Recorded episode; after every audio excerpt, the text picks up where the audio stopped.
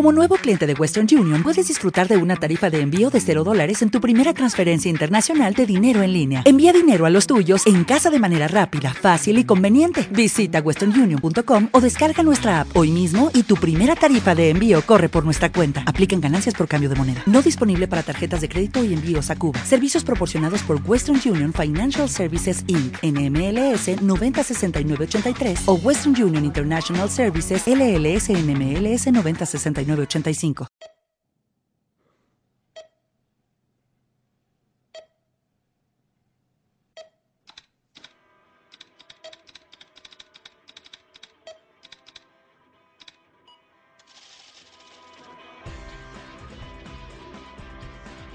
...108, programa semanal de Perdidos. La cuenta atrás ha comenzado.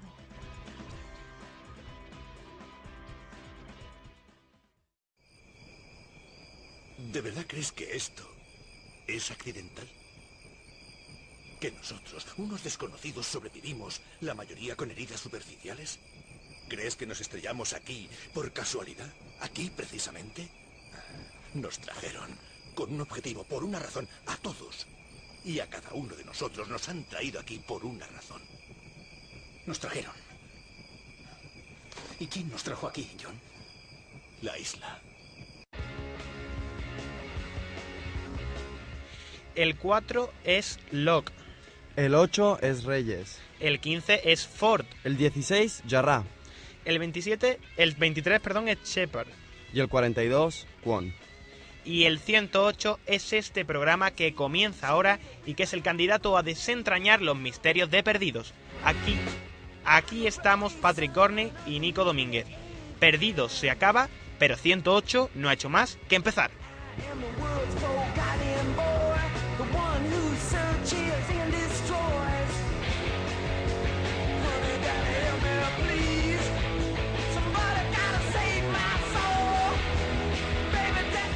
Hola Patrick, ¿se puede considerar que ha habido respuestas en este cuarto capítulo centrado en John Locke y titulado El sustituto? Bueno, a ver, los más escépticos afirman que no, pero nosotros, que somos los fans agradecidos, decimos que sí. Que ha habido respuestas y hoy vamos a intentar ayudaros a entenderlas todas. A ritmo de Search and Destroy, ¿no? Exactamente. Bueno, nos falta un poquito de whisky aquí en el estudio, pero por lo menos tenemos a los Stooges. Todas las semanas comenzamos con una canción que se relacione con el capítulo. El primero lo comenzamos con Downtown de Petula Clark como homenaje a la fallecida Juliet. El segundo con Pexy Klein por estar centrado en Kate. Y hoy, como tributo al apenado Sawyer, nos vamos con los Stooges. Los fragmentos de la canción que se pueden oír son demasiado curiosos. Parte de la letra dice, soy el chico olvidado por el mundo, el que busca en busca de destruir. O, soy el hijo fugitivo de una bomba nuclear, alguien debe salvar mi alma. Y hay que hacer una mención que de los Stooges fue una banda de punk rock formada en Ann Arbor. ¿Te suena este lugar? Pues por supuesto que sí, Nico. Karen de Groot y Gerald de Groot eran candidatos doctorales en la Universidad de Michigan, en Ann Arbor justamente, cuando establecieron la iniciativa de arma en 1970 con la finalización, Financiación. con la financiación, perdona, en la Fundación Hanson. Exactamente. Eh, a la fundación, a Dharma lo financia la fundación Hanson. A nosotros no nos financia nadie, pero nuestros oyentes nos pueden seguir, pueden seguir este programa a través de la red Twitter. Ya sabéis, 108, todo junto y con letra, ya está en Twitter. Búscanos. Bueno, y ahora toca profundizar en el sustituto. Espera, porque tenemos que ampliar una información que dimos el otro día acerca del vídeo del lavado de cerebro que le estaban proyectando a Carl en el cuarto 23. Aquí dijimos que si invertíamos el audio de ese extraño vídeo podríamos encontrarnos con la frase Solo los necios están condenados por el tiempo y el espacio. O, en inglés, Only fools are slaved by time and space. Pues como nos recordó Javi, un oyente de nuestro podcast en la página de evox.com, esa frase es un posible anagrama. ¿Un anagrama? Exactamente. Con las letras de esa frase podemos escribir otra de diferente significado. No ha sido confirmado al 100% que esta frase sea una pista oculta de los guionistas, pero la frase que se puede construir es muy concluyente. Pero a ver, Nico, ¿esto es un spoiler o qué? Bueno, se la puede llegar a considerar un pequeñísimo spoiler, pero es algo que probablemente todos los que seguimos Lost venimos cavilando. Vamos a decirlo al final del programa para aquellos que no quieran oírlo. Al final del programa avisaremos y lo diremos. Y ahora sí, vamos con el exhaustivo análisis del capítulo cuarto de esta temporada, de esta sexta temporada, llamada El Sustituto.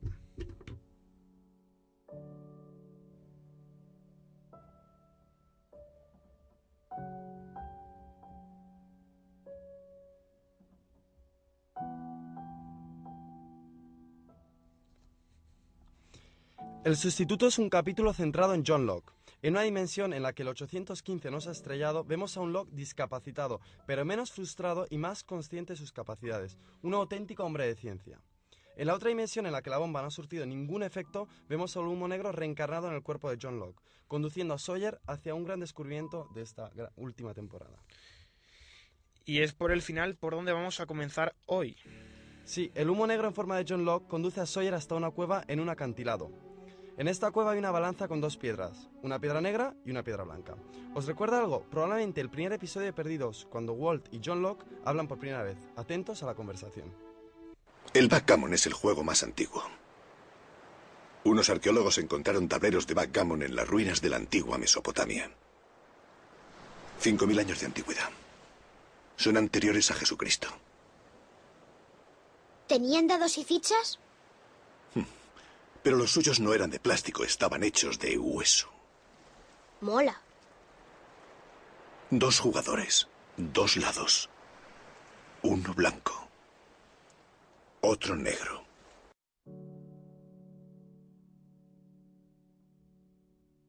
Bueno, según podemos leer en el blog lostph.blogspot.com, el blog rey de las curiosidades, como hemos comprobado esta semana, la balanza con una roca blanca y una negra forma parte de la mitología budista, en la que un dios llamado el Dhammaraj juzga a los muertos utilizando esta balanza. Pues nosotros ya suponemos que la piedra blanca de la balanza simboliza el poder del bien y representa a Jacob, claramente. La piedra negra, por el contrario, representa el poder del mar y representaría al anti-Jacob. El anti-Jacob, al llegar a la cueva, coge la piedra blanca y la arroja al mar. ¿Significa esto que muerto Jacob ha muerto el bien en la isla? Es destacable, sin embargo, la cantidad de foreros que están convencidos de que es el anti-Jacob el bueno y Jacob el malo. Otros dicen que no existe tal cosa, que cada uno tiene un propósito distinto. Lo que queda claro es que el propósito de Jacob es defender la isla a toda costa. Y el del anti-Jacob, además de considerarse de considerar irrisorio el propósito de su adversario, es salir de la isla y dejar de protegerla. Una de las definiciones que muchas veces durante toda la serie de Perdidos se llegó a dar al humo negro fue que era un mecanismo de protección de la isla. ¿Quiere decir esto ahora que el, que el anti-Jacob está obligado a protegerla y que ahora, muerto por fin Jacob, puede dejar de cumplir su función? Lo que queda claro al final del episodio es que la némesis de Jacob, o sea, el anti-Jacob, quiere marcharse a casa y quiere llevarse a Sawyer con él. Escuchemos un corte del episodio anterior en el que también hace referencia a volver a casa en una conversación con Benjamin Linus. ¿Qué es lo que quieres? Esa es la gran ironía, Ben, porque quiero lo único que John Locke no quería. Quiero volver a casa.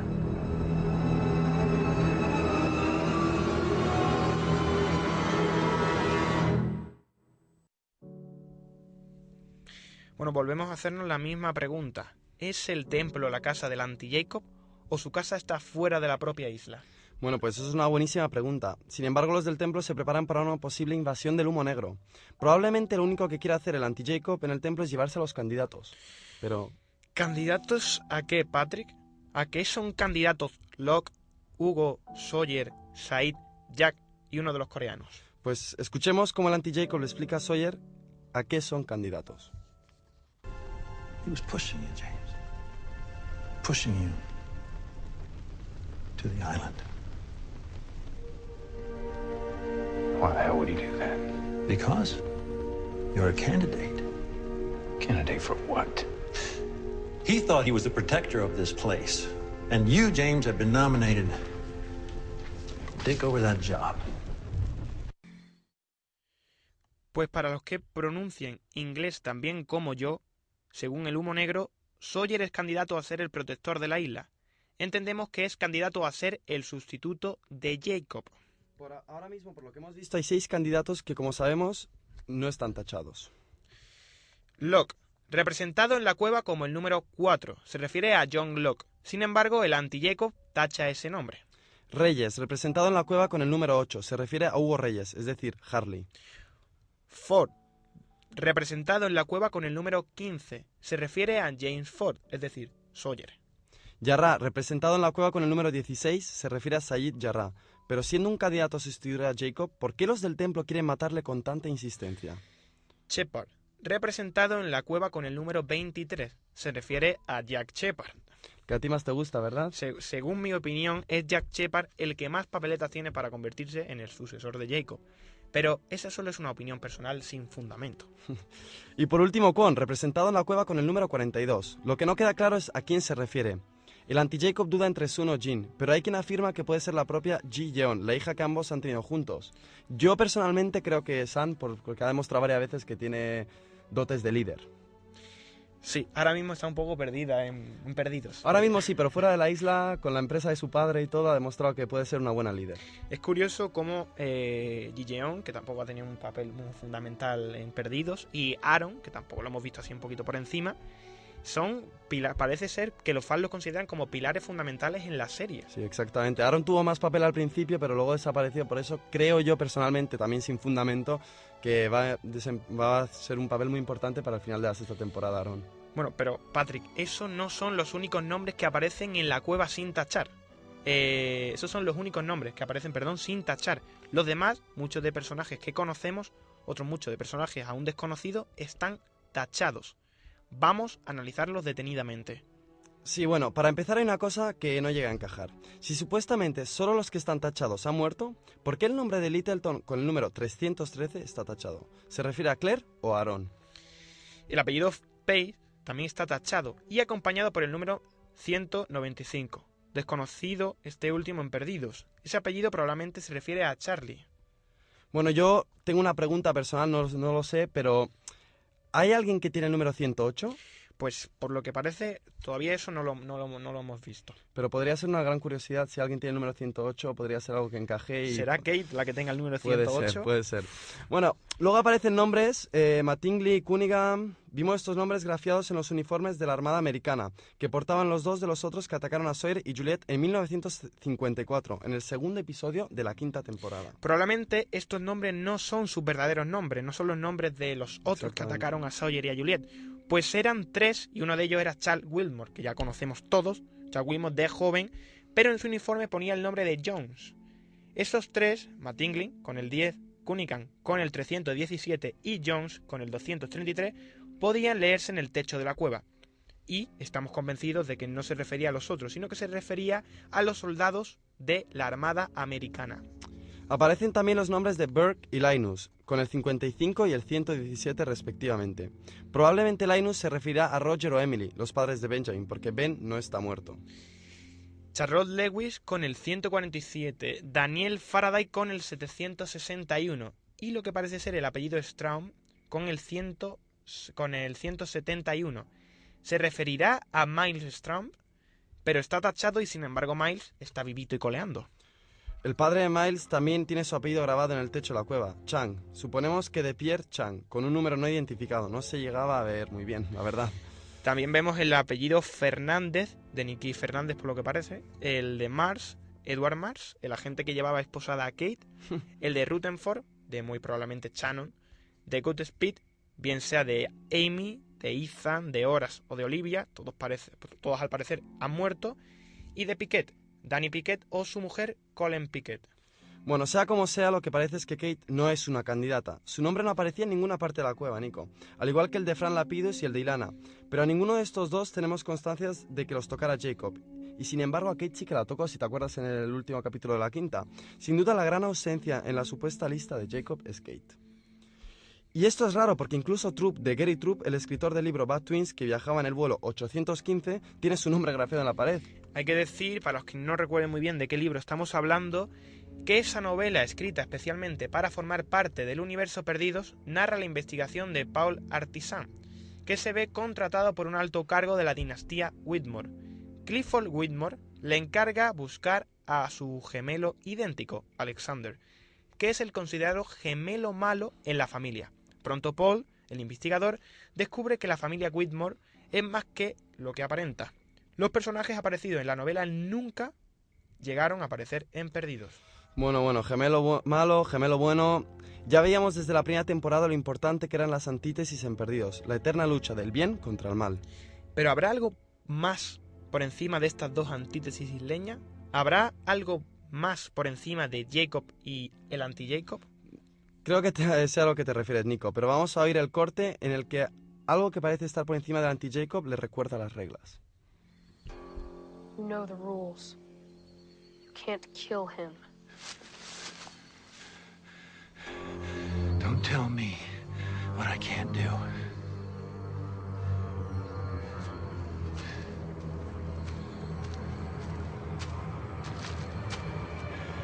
Don't tell me what I can't do! Para los que su segunda lengua sea el francés, eh, lo que esta extraña nueva divinidad le dice a un anti-Jacob muy sorprendido es que ya conoce las reglas y que no puede matarle. Hay que decir que esta divinidad tiene forma de niño pequeño, rubio, y en ocasiones aparece con los brazos ensangrentados.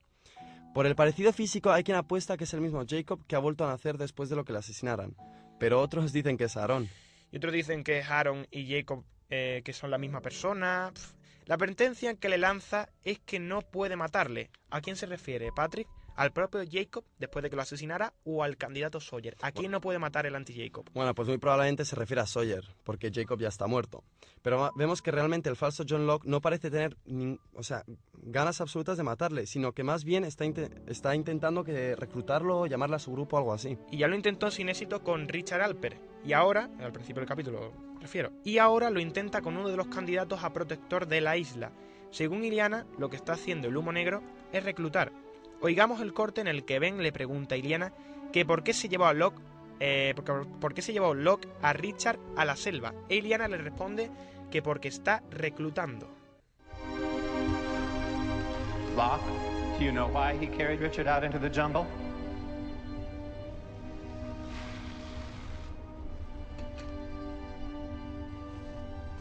He's recruiting.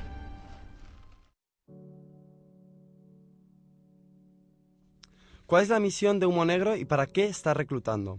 Podría pensarse que lo que quiere es dejar desprotegida la isla y hacerlo con la ayuda de los candidatos a los que Jacob eligió. ¿O uno- únicamente quiere matarlos a todos como Richard advierte a Sawyer?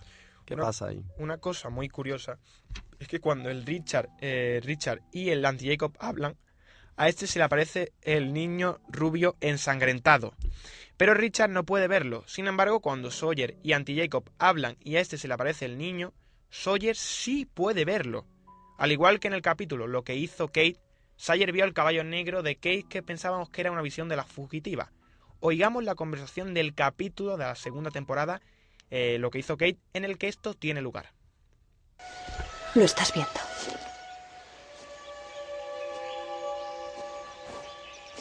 ¿Ese caballo enorme en medio de la selva? Sí. Sí.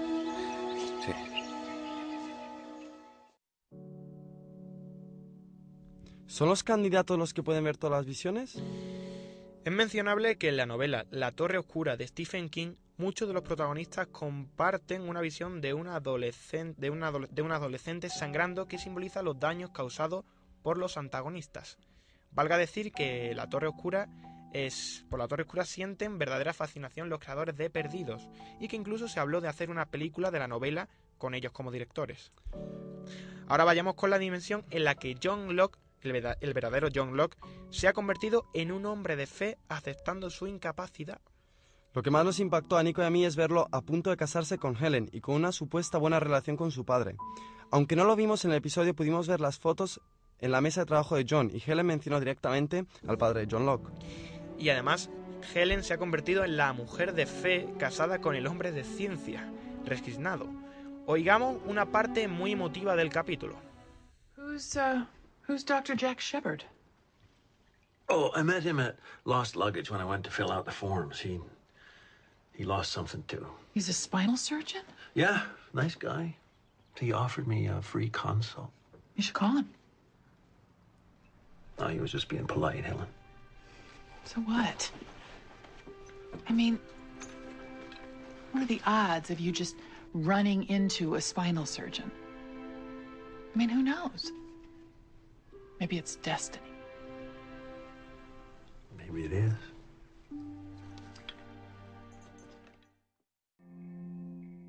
Bueno, para los que no tengan el First Certificate, la conversación cursa sobre la coincidencia de encontrarse a Jack, un cirujano espinal, en el aeropuerto.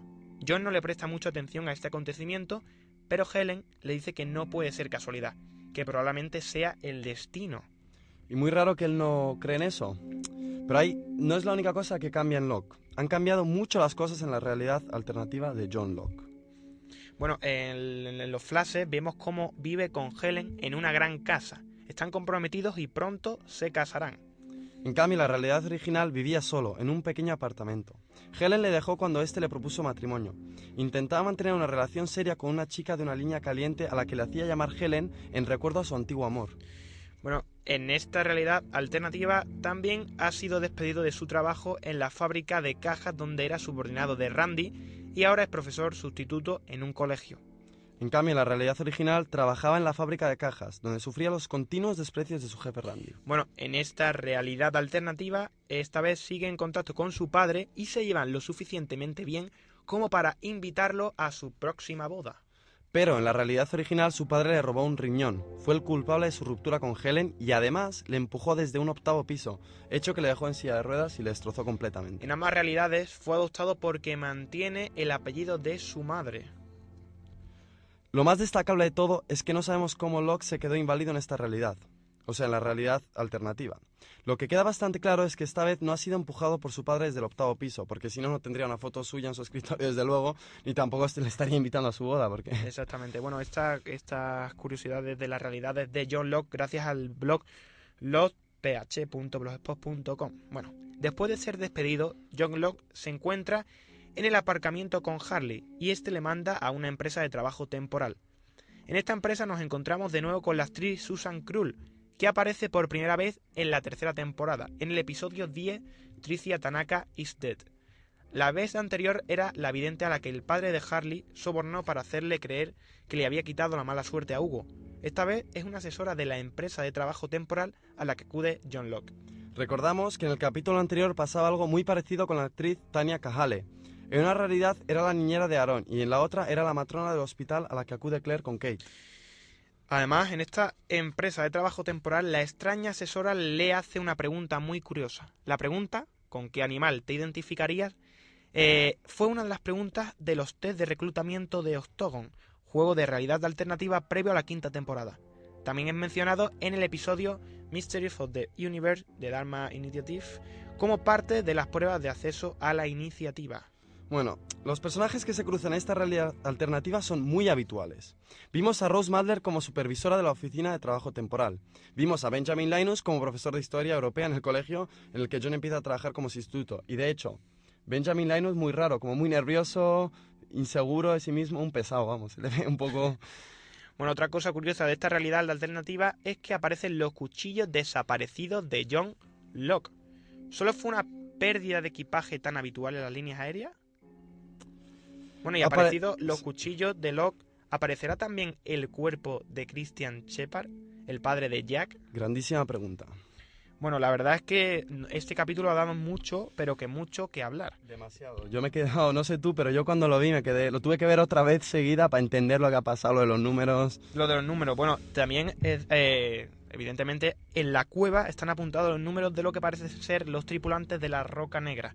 ¿Por qué sabemos esto? Porque muchos de los nombres son de origen latino, como por ejemplo Vargas, número 115, eh, Almeida, Costa, Amistad, Oralingo, Agüella, Domingo, Fernández, que hemos dicho que era de Nicky, pero también puede ser de uno de los tripulantes de la Roca Negra, Águila. Bueno, una pregunta que aún la he pensado yo tampoco, son teorías, es, ¿hizo Jacob aposta, o sea, coger a varias gente como esclava para traerla a la isla, para traer todos a la vez, todos los candidatos a la vez, y de ahí elegir a uno y a lo mejor se quedó con Richard? No, pero lo que es curioso, y yo creo que es una de las razones por la que la gente piensa que Jacob, Jacob es el malo, es como uno por uno ha ido destrozando la vida de John Locke, de Jack, de Sawyer, para que se sientan unos miserables cuando llegaran a la isla. Exactamente. Porque John Locke ahora en la realidad alternativa no es una persona completamente feliz no lo es, pero sí está resignado y es un hombre que vive su presente y vive lo que le, lo que le brinda la vida. Y hay una cosa que leí yo en uno de, una de las páginas estas de, de Perdidos, que si Aaron, o sea, en el último episodio de la quinta temporada parece que hay una discusión entre la raza humana, que el humo negro dice que son siempre malos, siempre hacen lo mismo y Jacob intenta probarle que no. Pero si intenta probarle que la raza humana es buena, ¿por qué trae siempre, por qué trae a un torturador? ¿Por qué trae a, a un estafador, a una fugitiva? ¿Y por qué no trae a, a gente buena, filósofos, a gente, no lo sé. Es una pregunta que yo me he hecho, vamos, al verlo, porque parece que Jacob lo que hace es intentar enseñarle al anti-Jacob que la raza humana es buena. La verdad es que da mucho que hablar. La, el capítulo ha dado mucho que hablar.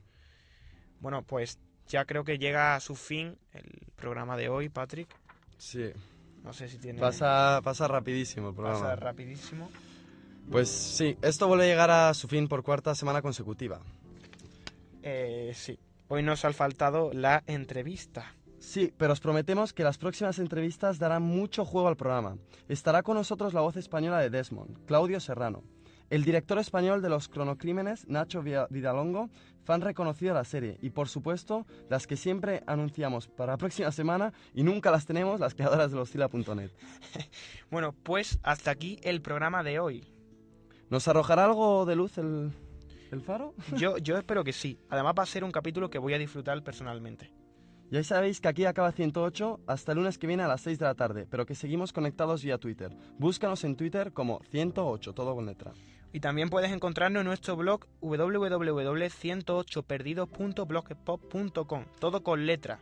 Ahí podrás escuchar nuestros podcasts. Y nuestro correo electrónico es 108perdidos.blogspot.com, todo con letra. Bueno, y ahora, Patrick, hemos dicho antes que íbamos a desvelar qué significaba el anagrama de Only Fools Are Day by Time and Spade. Exactamente. Y lo que significa, os lo digo ahora por si queréis apagar la radio, no es un spoiler realmente porque seguro que lo, lo conocéis y además puede ser una teoría, es que los huesos que se encuentran en la cueva de Adán y Eva son ni más ni menos que los huesos de Rose y Bernard.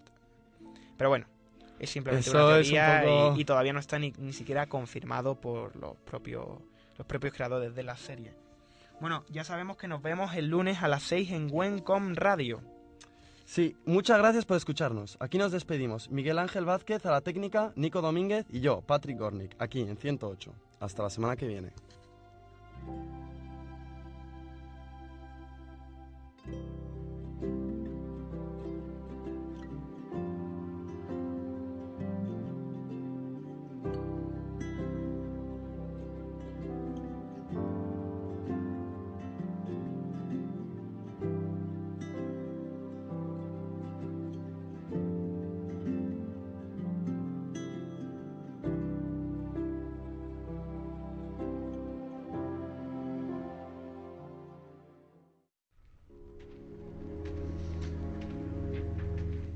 So what do you say, James?